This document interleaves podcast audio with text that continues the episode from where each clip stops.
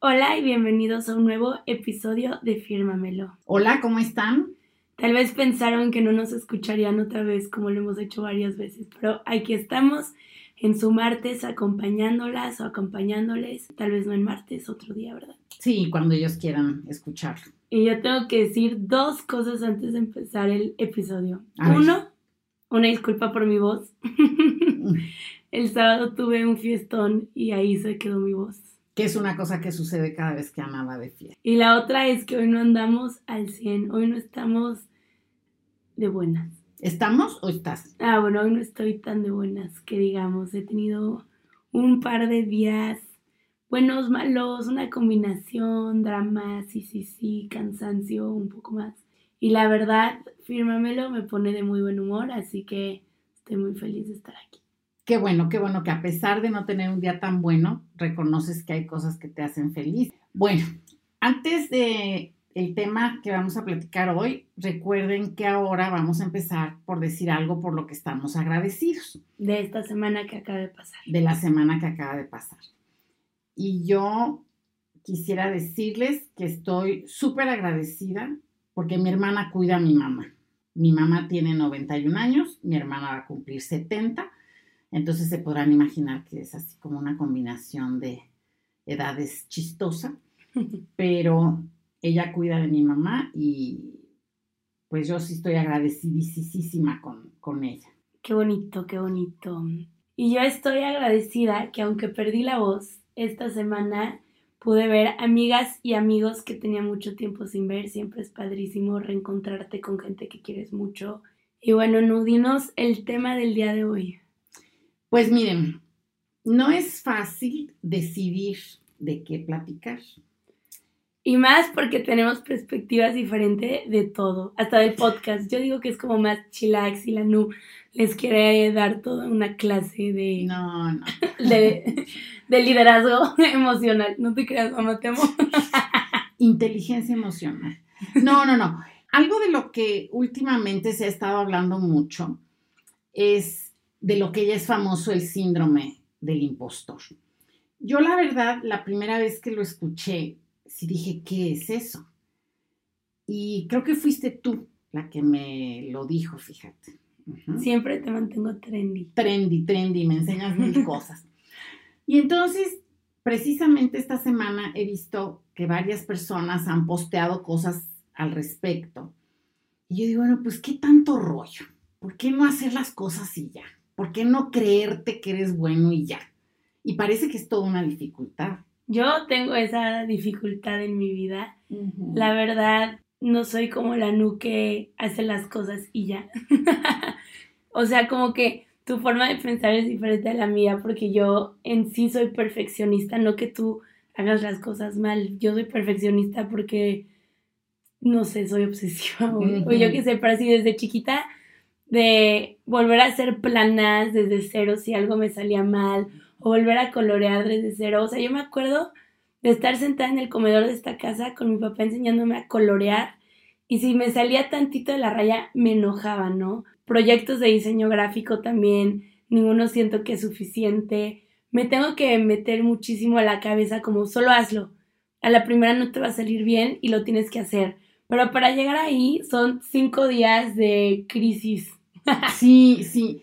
Pero fíjate que al estar revisando un poco más qué es este famoso síndrome del impostor, dicen que es un fenómeno psicológico y eh, la persona no se siente lo suficientemente inteligente, capaz, creativa, buena para hacer las cosas.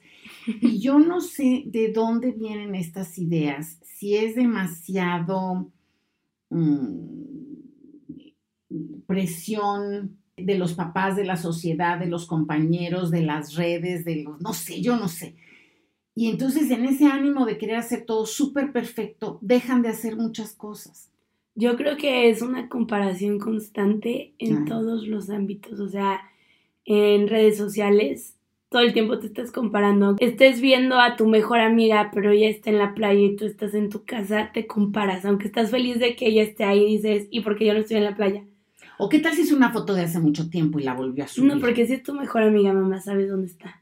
bueno, igual y también anda de impostora por ahí. Ay, creo que no. impostora como cuando se decía en mi época de impostor, pero bueno, yo creo que quizás hasta sea algo generacional. Puede que sí, porque yo me comparaba con mis compañeras de diseño gráfico todo el tiempo. Me comparo con diseñadores gráficos de otros continentes. O sea, que ni son cerca de ser mi competencia. Me comparo así de no, es que yo lo hago súper mal. Yo creo que en un ámbito profesional te comparas de si esta persona ya llegó más lejos que yo y tenemos la misma edad. Wow. O en redes sociales, hace cuenta, cuando lo tomas ya como un trabajo serio, es muy fácil compararte por los números. O si no te lo tomas en serio, hay gente que se compara por los likes y todo. Hasta Instagram te da la opción de quitar o poner tus likes porque la gente se está obsesionando. Yo creo que puede que seamos muy obsesionados ya con las cosas. Obsesivos. Obsesivos. Y algo que yo creo que importa es que nuestro reward system es súper corto, ¿no? Sí. Entonces, ustedes hablan como, o bueno, un tío un día me dijo a mí de que estás en tus años de sembrar para que en un futuro puedas cosechar. O sea, entiendo, pero estoy harta de estar sembrando y ganar una miseria y no poder hacer nada. o sea, como que estamos acostumbrados de, ah, subes una foto y like, like, like, o subes un video y te comentan y así. Entonces, cuando las cosas toman tiempo y te tienes que volver bueno en algo es como más complicado porque estamos acostumbrados a lo rápido. Y puede ser desde las redes sociales hasta Netflix. Ahora te avientan toda, una, serie, sí, cuando antes nos esperábamos una semana para ver el siguiente capítulo y no, y ¿sabes qué? Nos acordábamos de qué estaba pasando en la historia. O antes los mexicanos se tenían que esperar a que salieran en Estados Unidos y luego de que salieran en Estados Unidos te llegara a ti y luego te esperabas una semana a una semana. Y ahorita no. Ahora, ¿sabes qué? Cuando empezaste a decir que tienen una obsesión por compararse con otras personas, yo creo que debieron de haber escuchado canciones que nosotros escuchábamos de chavos. Había una que se llama Desiderata y era la época en que traducían así, hacían la versión en inglés y la versión en español. Y Desiderata era como canción y un cachito de poema, y canción y poema. Y entonces decía, no te compares con los demás porque te verás vano y amargado. Siempre habrá alguien mejor que tú, pero también va a haber alguien peor que tú. Claro. Entonces, pues no sé si de veras no éramos tan complicados o el mundo no estaba tan complicado como Pero es que estabas en un mundo donde todos se parecían a ti, o sea, si decías, no, pues Paul McCartney obviamente debe ser millonario, pero ahorita yo me puedo meter al Instagram de Kim Kardashian y ver cómo su vida es tan diferente a la mía día a día. Ay, gracias a Dios que no es la tuya. No, mamá, pero, o sea, tú lo dices por su sextape, yo te lo estoy diciendo por el dinero que tiene, por lo que puede hacer, por los viajes que puede tomar. Y lo ves día a día. Tú decías, pues Paul McCartney ha de estar no sé dónde, o así, pero no, no era tan directo y tan... No, además era más viejo que yo, acuérdate, esa es un dato muy Ay, bueno, mamá, Kim Kardashian es más vieja que yo. Bueno, ya ven cómo si está de mala soy mi niña. Las diferencias generacionales están súper fuertes, o sea, yo viendo a mi sobrina de 17 años digo, ¿qué onda? Y son seis años de diferencia, no 42 como tú y yo. 41. Bueno, esa me quiere echar más años. 42 desde mi papá. Sí, 41, por favor. Un año es hace, son 365 días y son 12 meses, es un chorro.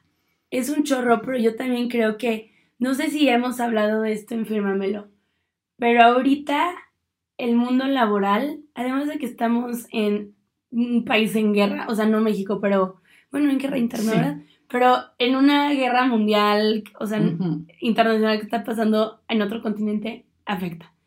Que estemos en pandemia, afecta. Que estemos en crisis económica, afecta. Tú también dices, ¿cómo quieres que yo diga, ay, qué emoción, qué alegría graduarme en este momento histórico que me hubiera gustado no vivir? No me gusta estar viviendo en historia y mucho menos empezar como la vida de adulto, ¿no? Entonces, tú hubieras graduado un año antes y sería completamente diferente salir a un mundo laboral donde no todo está tan tenso. Alguna vez me mencionaste, ¿no? Que cuando tú te graduaste, empresas grandes de, otros países estaban llegando a México.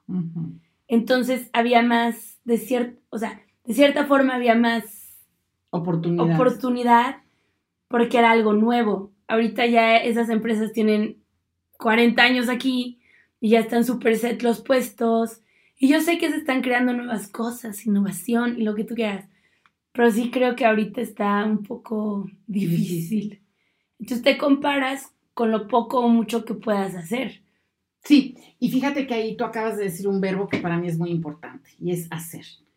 Yo creo que si revisan un poco más la historia, en 1980, bueno, yo me gradué en el 79 y tenía un compañero, empecé muy rápido, así, recién graduada, hice una maestría y un compañero de la maestría me decía precisamente lo que me acabas de decir. ¿Qué hubiera sido de nosotros si hubiéramos empezado un año antes? ¡Wow! Nos hubiera ido muchísimo mejor todo, porque también nos tocaron otras crisis. Claro. O sea, crisis siempre han habido y siempre van a haber. Entiendo tu punto, y sí es cierto, quizá lo mido en que nosotros tuvimos más oportunidades de ir a hacer entrevistas a empresas que las que ustedes tienen, pero por ejemplo nosotros no teníamos las ferias del empleo que ahora las universidades organizan. O no sé si también la perspectiva del trabajo ha cambiado, ¿no? De ustedes era como voy a trabajar en Bimbo, qué padre, qué emoción, qué alegría. Y yo veo qué flojera trabajar en Bimbo, porque como diseñadora gráfica es muy difícil ser creativa. Gráficamente, en una empresa que lleva mil años, y lo, digo porque ya trabajé en una empresa de ese nivel. Y grandísima. O sea, que dices, pues es que no puedo llegar a diseñar algo como súper innovador porque there set rules. Sí. Y yo creo que también esta vida que ha llevado a que tienes que trabajar en tu pasión. ¿no? O sea, tienes que trabajar. Punto. Punto. Pero a nosotros, toda la mercadotecnia, Hollywood, lo que tú quieras, ventas, han hecho que roman, romantices, romantites. ¿Cómo se dice? Romantizar tu trabajo. Cuando, a ver, es, es tu forma de poder lograr hacer cosas. Yo no estoy de acuerdo que tu trabajo sea todo en tu vida, pero sí es la razón por la que puedes hacer cosas y aunque sea trabajar en lo que sea, un trabajo es un trabajo. Claro. Pero nos ponemos nuestros moños. Sí. Y entonces de ahí viene el síndrome del impostor, regresando al tema original. y somos la generación de cristal. Ah, sí. Sí, pero... pero yo creo que todo eso lleva al síndrome del impostor. Sí. Sí, pero fíjate que por otro lado, yo también luego veo gente, y lo voy a tener que decir así, discúlpenme, mediocre, que se siente la divina garza envuelta en rosas. Y yo digo, bueno, ¿y este de dónde o esta de dónde? Pues quizá de que le estuvieron diciendo, eres lo máximo, eres lo máximo. ¿Te acuerdas la película que vimos hace mucho tiempo de The Help? The Help. Cuando la nana, you is kind, you is beautiful, you, is important. Sí. Yo creo que si todos somos importantes, todos somos preciosos, todos pero hay competencia y hay unos mejores que otros y, así es la vida, a fin de cuentas. O sea, lo podemos hablar, confírmamelo. Si fuera por mí... No grabaríamos. no, porque yo digo, el sonido suena mal y la no, suena perfecto y yo no. Porque lo estoy comparando a otros podcasts que yo escucho que tienen un estudio de grabación profesional. Ajá, y nosotros tenemos una casa hermosa, preciosa, que no está hecha para, hacer estudio. Tiene unos problemas de acústica gruesos. Yo creo que es mucho eso, ¿no? De sí lo quiero hacer, pero si no sale como yo quiero, me enojo, entonces no lo quiero hacer. O sea, esos podcasts llevan cinco años siendo podcasts, ganan dinero de eso y por eso ya tienen estudios que dicen, no, pues sí, tengo que empezar de algún lugar pero el problema es empezar porque lo quieres hacer de la mejor forma. Super pro. Y yo también creo que es mucha, dudar mucho en ti mismo, ¿no? Sí, al final del día yo creo que ese es el problema más importante. Dudar de ti mismo. Volvemos a lo mismo, de tu capacidad, de tu inteligencia, de tu creatividad. Y, y sabes que es horrible porque aunque todo el mundo te lo diga, o sea, gente que te quiere o profesores, o sea, no que no te quieran tus profesores, pero que son mucho más objetivos que tus familiares y que te dicen, oye, qué padre te quedó esto y tú, ay, no. y dices, híjole. Y entonces el problema es ese verbo que acabas de decir, hacer. Yo creo que todo viene desde el amor propio, el amor personal, el creértela. Autoestima. Yo tengo un compa que me dijo, es que odio cómo me veo, me siento obeso, me siento mal, todo físicamente, mentalmente. Entonces, en su espejo del baño, empezó a poner quotes y post-its así de, hoy te ves muy bien, hoy estás muy guapo, hoy vas a lograr esto como affirmations que ahorita también están muy de moda. Tal vez no estaba leyendo conscientemente, pero mientras se arreglaba estaba ahí viéndolas. Ay, como te acuerdas una vez que fuimos a una tienda y así estaban los detalles en, los vestidores. En American Eagle te ponen eso en los vestidores. Entonces, yo creo que es un ejercicio como de repetición. Haz de cuenta como lo de estar agradecido. Atarantamiento. Un sistema de atarantamiento. Como lo que habíamos hablado la semana pasada con lo de agradecer que hay gente que lo hace cinco veces al día, hay gente que tiene que hacer cinco affirmations y pues así salen adelante. Fake it till you make it. No sé. y fíjate que dices esas afirmaciones que están tan de moda, pero no, han estado de moda muchísimo tiempo. Y ahorita, hablando de esa tienda de ropa que te ponía las quotes American en, en los vestidores, a mí me encantó, pero ya tiene mucho tiempo y en mi generación sí era compararte contra las estrellas de Hollywood, que eran divinas, preciosas, pero uno decía, ay, no, pues ella es estrella, ¿no? Fue más, más cerquita de este tiempo cuando empresas como Unilever, con un producto, no, el producto que hacen sí lo conoces, es Dove. Ah, yo te decía de, de la belleza real. nadie sabe. Aunque. Pues, son para que aprendan. Cosas de maestra de negocio. No, ni modo, perdón, son sesgos profesionales. Pero bueno, Dove lo empezó a hacer hace muchos años. Eso de la belleza real y preocupados por la autoestima de las niñas y todo, yo creo que está padrísimo. Claro. Porque en mi época sí vendían un ideal de belleza. Claro. Y si no cabías en ese ideal de belleza, imagínate qué horror. Pero ahorita, mamá, aunque hay campañas de eso, la gente dice, pues qué padre que me lo estás tratando de vender, pero yo quiero parecer una Victoria's Secret Angel, yo quiero parecer una modelo, no quiero parecer estas comadres. Hay gente que sí, hay gente que no.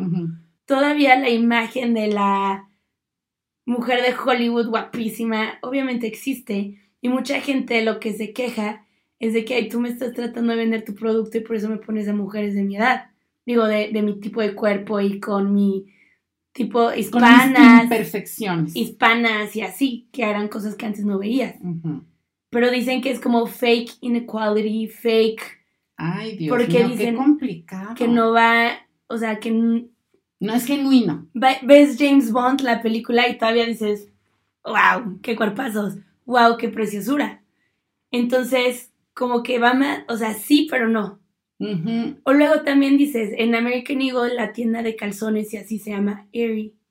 Y ellos usaron a niñas normales de modelos, que está padrísimo, llegas y ves tus estrellas y dices, wow, qué bonito, qué padre, pero entonces ahora son niñas que quieren estar en esas campañas, y entonces dicen, ¿y por qué yo no estoy en esa campaña? Ay, Diosito Santo.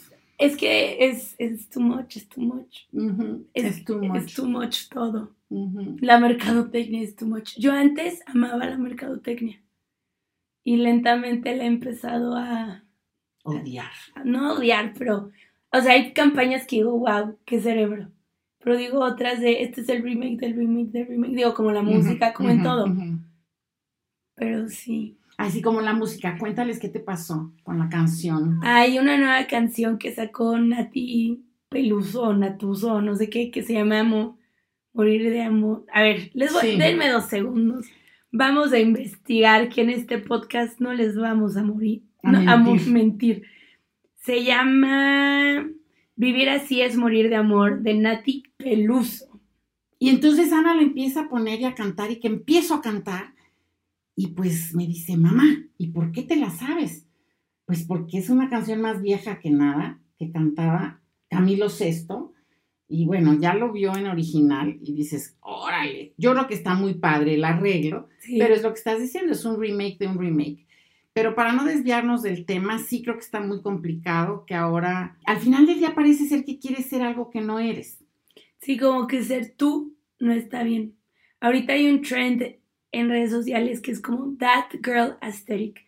Es una niña que se despierta a las 6 de la mañana, toma café, green smoothies, va a hacer dos horas de ejercicio, entonces para cuando regresa ya se baña, skincare, petit, preciosa, lo que tú quieras y empieza a trabajar o estudiar y luego come nutritivo todos los días y dices, o sea, qué padre por ti, pero ¿dónde quedó la chava que se come un pan tostado tratando de llegar al gym a tiempo y luego toma la clase en pants? Y digo, ya está de alguna forma más de moda ser real en redes sociales, pero luego si dices, ay, ¿yo por qué no me puedo despertar a las 6 de la mañana? Mm. No sé. Porque me acosté a las 2 de la mañana. Claro. Ay, ay, ay. Y además ser real está padrísimo. A mí me pasaba, ¿no? Con mi oficina, que si no la han visto, subí un story hace poquito de ella, después de un año y medio, un año y un mes de estar aquí, porque yo decía, no, es que esto no es aesthetic. Tiene mil colores, negro, café, naranja, verde, fotos, porque lo que ahorita yo veo en redes sociales es colores tenues y blancos. Minimalistas. Minimalistas. Digo, puedes tener un espacio minimalista con color, pero ahorita lo que está de moda son colores de la naturaleza. Y yo soy cero así, a mí me fascina escupir color, me fascina la casa colorida. Entonces dije, ya voy a subir mi oficina como está, como es. Este, con 1500 libros en el escritorio, con vasos. Y así la gente, que que está padrísima. Pero fíjate, qué cosa, ¿no? ¿Cómo buscas la aprobación de los demás? De los demás que ni te conocen, además. Muchos, otros sí. sí. Pero cuando nosotros, pues, dijimos, Ana, pues, ¿quieres que esta habitación sea tu oficina? Mira, tenemos este librero. Fuimos. ¿Me vas a ventanear? Te voy a ventanear porque es de todas las habitaciones de la casa a la que más cosas nuevas le invertimos compramos escritorio, y silla y sillón. De todas las demás hicimos menjurjes de todo lo que ya traíamos cargando. Digo que también traías cargando 1500 cosas. Llegamos, de la casa de Monterrey, que era mil más chiquita que esta, y se llenaron todos los cuartos. Pues sí, pero entonces imagínate, yo tenía un sentimiento horrible de decir, híjole, esta niña qué ingrata, que de verdad esa la habitación a la que más le hemos invertido y la que... Y la que más fuchihuaca la hace. Pues no que no, mi cuarto le hago más fuchihuaca. Mucha, le damos por otro. Y además, no, no, no, enmarcamos fotos y tratamos de que todos fueran con el mismo... Negro. Pero se ve padrísima. O sea, a mí sí me gusta. Me da mucho Lo que yo decía es que no quería ponerla porque no quedaba con el mundo de redes sociales. A mí me gusta. Y me gusta tu pared rosa. Y lo que no me gusta de mi cuarto es que no tiene chunches. Si ves esta oficina está llena de cuadros de color, llegas a mi cuarto y dices, ¿y la pues, personalidad dónde está? Claro, el vibe. el vibe. Y entonces, ¿qué quieres que colguemos? ¿Qué quieres que hagamos? Pues no sé, eso ya será para otro día. o, voy Porque ya ves... o voy a empezar con mi síndrome del impostor de, no, es que no va a quedar bien. Entonces, Por eso no lo acabas de arreglar. Yo estoy convencida que ese mentado síndrome del impostor está en todas partes. Y si no fuera porque hay fechas límites o estos deadlines, seguirías sin hacer mil cosas. Obvio, o sea, lo que más me ha costado de la vida de no estudiar es que tengo un trabajo, gracias a la vida, a Dios, a quien ustedes quieran creerle, y tengo que entregar cosas y tengo que trabajar, pero no tengo un horario set. Entonces, para mí me da lo mismo empezar a trabajar a la una de la tarde que a las nueve de la mañana. Luego hay mil problemas para empezar a trabajar a la una de la tarde, pero no hay nadie que me esté diciendo, ahí tienes clase a, las siete, ahí vas a reprobar, entonces no los subes. Digo, ahorita está peor, te corren. O sea, yo sé, porque no solo lo hago, me fascinaría solo hacerlo. Sí, just do it. Just do it sería mi fascinación más grande de la vida. Y lo róbale a Nike. lo estoy intentando. Claro. Y sabes que sí, hay que hacer las cosas. Coco wash, se decía en mi época. ¿Me vas a hacer coco wash? No, tú, el ah. coco wash te lo hacías tú y, y echarle para adelante, ¿no? Yo que más quisiera que fuera menos complicado todo y lo que estás diciendo, fíjate que yo lo decía muchísimo desde hace muchos años en mis clases. Disfruten su época de exámenes y de entrega de tareas y de proyectos y de trabajos en equipo y todo, porque yo extraño que me califiquen. Porque cada mes nadie me dice, ay, te sacaste 10 de mamá, 9 de esposa, 8 de hermana y 10 de abuela. Imagínate. O sea, en un matrimonio, pues en un día llegan y te dicen, hasta aquí llegué, ya no quiero más contigo. Y no, no hubo esa evaluación semestral. ¿De por qué? Exacto. No, y en cambio yo veo, wow, no me corrieron este mes, estoy haciendo algo bien.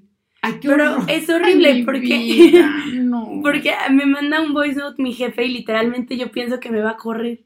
Ay, no. Y ni sé por qué. Uno lo conozco, no lo haría por voice note, pero me pongo tan nerviosa. Ay, hija. No, todo mal. Por eso vamos al por eso voy al psicólogo. Sí, qué bueno, pero eso está también muy bien.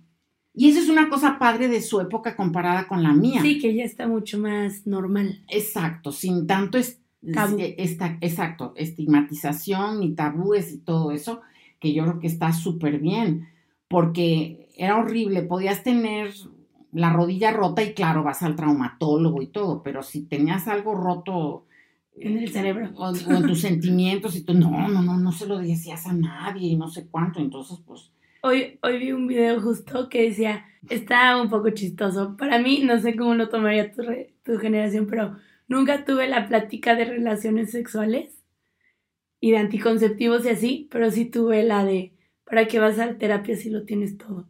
Wow, wow, wow, wow. En fin, vamos a recapitular. la NU se está muriendo porque estamos saliendo del tema. No, no, no yo creo que, ¿sabes que Todo podría ser multifactorial. Un chorro de factores afectan todo. Me fascina que dices multifactorial y luego un chorro. una gran suma de factores. Pero bueno, es multifactorial el asunto, sí. Mi recomendación, de veras, como mamá, como maestra, como abuela, es escuchen Desiderata. Desiderata. Desiderata. Mi consejo de mujer con síndrome del impostor, obsesiva, perfeccionista es háganlo. Hace poquito empecé a hacer videos en YouTube, que es algo que yo quiero hacer desde el 2014. O sea, ¿cuántos años después? Ocho. Y por fin lo hice y estoy feliz. Y yo solita me pongo mis horarios y cuándo lo voy a subir. Y lo hago porque me gusta. Y no tienes el gran equipo de producción. No, o sea, Ni el chalán o la chalana. ¿Qué, qué? Que te ayude cargando todo el equipo de producción. Ah, claro, pero, o sea, sí hace cuenta, quiero una nueva, o sea, quiero una cámara, porque ahorita grabo con mi celular y no puedo, o sea, se llena mi celular y así, pero lo sigo haciendo porque me gusta. O sea, en lugar de ponerme un pero al hacerlo, digo, bueno, X, borro videos, los paso al drive y no los pierdo, pero quiero seguir grabando. Es como si no como no. Ajá, y, tal vez cada video se ve diferente porque estoy buscando mi estilo y así. Pero es padre hacerlo y al principio casi nadie te va a pelar. O sea, somos demasiada gente en este mundo. Pero también sabes que el sol sale para todos. El sol sale para todos, pero también tu Insta Story la ven cinco segundos. Tú le echaste un chorro de ganas, les vale. Oigan, algo que acabo de, ahorita que volteé un poquito hacia la izquierda, también compramos una mesita lateral para ah, esta oficina. Está padrísima. Entonces, el recuento de que fue el... Pero sí te digo que sí, todo lo que más gusta. Nada más hay que cambiar la lámpara y ya. Úchale. Voy a contar otra historia. Aquí sacamos los trapitos hasta de nuestra relación. Sí, caray. Pero ¿sabes qué? Muchos negocios grandísimos y así usaron una campaña muy exitosa de Hewlett Packard. Todo empezó en el garage. Entonces aquí vamos a decir, muchísimas empresas en Estados Unidos porque el garage es este, multiusos y las bandas musicales y todo. Entonces, pues aquí empezamos en el estudio de Ana. Con empezamos en el closet de Ana. Empezamos en el closet de Ana muriéndonos de calor. En Monterrey, en abril a 40 mil grados, 45. Hablándole al celular. Entonces sí ha habido un Exacto, claro que hemos mejorado. Pero eso no ves, o sea, con el, la comparación, no. No ves por lo que ya pasaste, sino ves para arriba. Sí, por eso es tan exitoso lo de Fuck Up Nights. Ajá.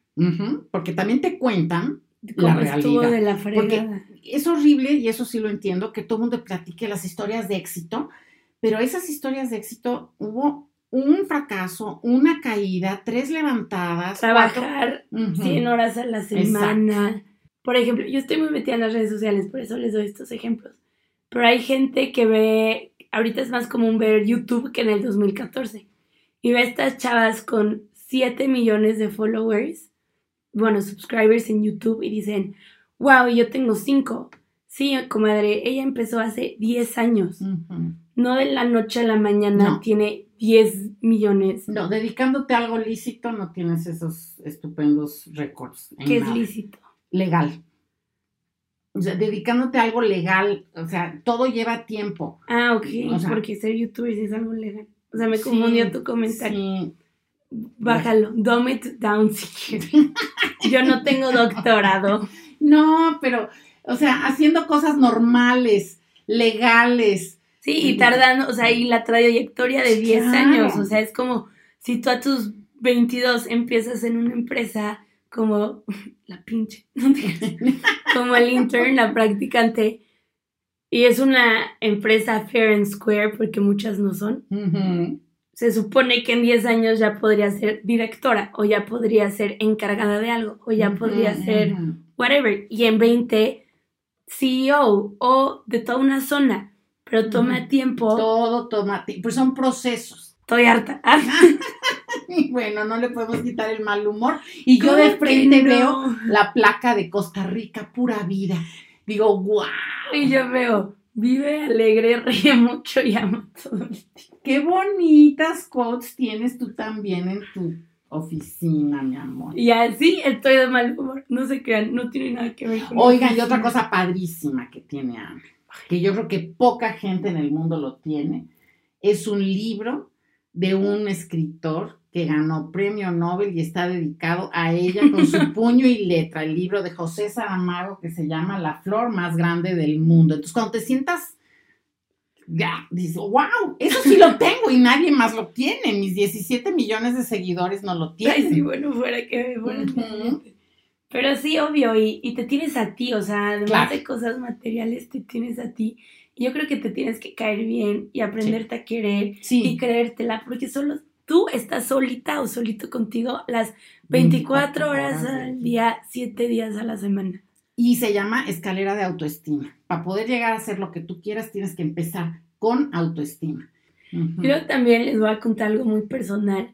Pero haz de cuenta que en noviembre mi psicóloga me dijo, es que vas a tocar bajo, o sea, vas a llegar a tocar fondo. Fondo, estás cavando tu hoyito y vas para abajo. Y yo, ¿cómo que te pasa? Claro que no. Obviamente Contreras como sabemos todos. Y también me dio impotencia y empecé a llorar. Y en principios de febrero hablo con ella y me dice, pues ya tocaste fondo, compa, ya estás, ya, ya no hay más que cavar. Y dije, bueno, por lo menos ya solo podemos subir. ¡Qué padre, mija! Entonces también hay buenos momentos, hay malos momentos. Y también dices, bueno, ya toqué fondo para arriba y fue cuando empecé a subir más constante YouTube, quiero hacer un nuevo proyecto, y cosas así que no hubiera hecho si no estuviera en la caca. Digo, que no lleguen a la caca no es nada divertido. O sea, como que quiero dar a entender que todo viene, todo pasa, no hay mal que dure mil años, cien, mil, los que tú quieras, todo va a estar bien. Vive alegre, ríe mucho y ama todo el tiempo. Pero todo está bien y no puedes vivir la vida quedándote con las ganas de hacer cosas. Así es. Y no puedes vivir la vida sin ser feliz. Y sin hacer. Y sin hacer. Así es mi vida. Porque aunque odies tu trabajo, es lo que... Por eso logras irte de viaje, o ir a comer con tus amigas, o comprarte la blusa, o lo que sea. Entonces... O ahorrar para un coche, o ahorrar para una maestría. tener lo que quieras y hacer cosas, o sea... Es un medio para conseguir algo, es un medio para un fin. Y luego yo creo que mucha gente con el síndrome del impostor sabe que sería bueno haciéndolo. solo hazlo. Y está haciendo malo. Porque sabes también que es otra cosa, que entonces dicen, ay, seguro si yo le hubiera echado más ganas lo hago mejor que el otro. Ay, pues hazlo. Deja de estar diciendo que lo vas a hacer mejor porque yo te puedo asegurar que yo he oído conferencias, por ejemplo, o he leído libros que digo, ay, Patricita, ya siéntate y hazlo, por favor. Claro, yo ver fotos. Sí, así es, ¿no? Pero entonces también se atrevieron a hacer algo que, tú no te atreviste a hacer. Y esa quizás sea una gran diferencia. No, y luego te arrepientes, así que mejor, Patricita, siéntate. Y hazlo. hazlo y asegura mi futuro económico. Para que yo me pueda aventar a hacer todo lo que quiero. Eso es lo que tú quieres, que yo lo haga. Ok. No, que tú asegures mi, mi futuro económico. ¿Qué te dirían los papás de mi generación? Que ya te dimos una educación. eres tu mejor herencia en una de las mejores universidades privadas de este país. ya. Ya, ya. Ya, mamá. Escribe. Mm. Tú me dirías, ¿qué descaro? No, ya es, es, este otro adjetivo que voy a buscar por ahí. Ay, pero bueno. Bueno. Estuvo muy interesante este episodio. Y aunque no lo creas, yo estoy de mejor humor. Perdón si hablo muy golpeado. No, ya estás de mejor humor. Me da mucho gusto. Bueno, nos escuchamos la próxima semana. Esperemos estar de buenas. Claro que sí. Le voy a dar puros alimentos que causan felicidad. Si Chocolate. Agua. Porque es oxigena, ¿sabes? Conchas. No, conchas no. Pero bueno. Atún y nueces. Bueno, la cara que hizo es que ya se le va a quitar su bienestar. Bueno, pues muchísimas gracias por escucharnos, de verdad. Gracias, Ana, por haber estado hoy en el podcast porque eso habla de compromiso y eso me da muchísima felicidad y orgullo, ¿ok? Ay, muchas gracias, ya. Mi humor creció. Mm, qué bueno, mi vida. Y nos vemos la próxima semana. Bueno, no, nos escuchamos, la, próxima semana. No se les olvide seguirnos en Instagram, donde subimos más contenido día a día. Bueno, dos, tres. Vamos a mejorar en eso. Sí. Voy a poner a la no a tomar fotos y videos. Van a ver qué bonitos me salen, con todo y que no soy pro, pero le echo muchas ganas. Pero bueno, besos, bye. Bye.